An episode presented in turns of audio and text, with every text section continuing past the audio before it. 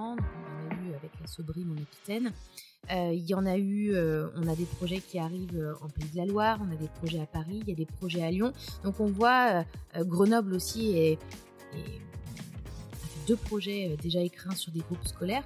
Donc on, on sent que le fait d'avoir à disposition des outils pour que chacun puisse prendre conscience du sujet et, et, des solutions aussi pour aller vers un bâtiment avec une meilleure qualité de l'air intérieur, on sent que ça, ça présente un certain intérêt euh, en ce moment. Oui, c'est ça. Puis que du coup, bah, les gens ayant été sensibilisés, euh, ça, ça peut, ça, ça, va susciter sur certainement des. Et Écrin s'adresse à toutes les typologies de bâtiments, donc aussi bien du tertiaire, du logement, euh, des établissements d'accueil de la petite enfance, des EHPAD, donc vraiment, voilà, à part les typologies très particulières comme les piscines, parce que ce sont des polluants différents, sinon Écrin s'adresse à toutes les typologies de bâtiments.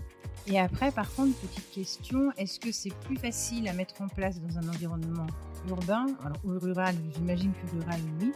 Sauf que rural, c'est pareil, si on tient compte de, l'environnement extérieur.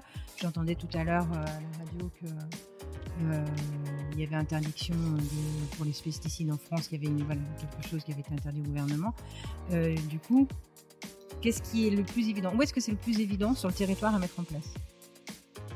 Loin de la pôle, loin du trafic. C'est ça. type de trafic, mais aussi loin euh, de, de, zones agricoles où on peut avoir. Euh, donc, il n'y a pas de. Effectivement, si, vous, si, si, on a une construction, une réhabilitation juste à côté d'un axe de trafic très important, on a une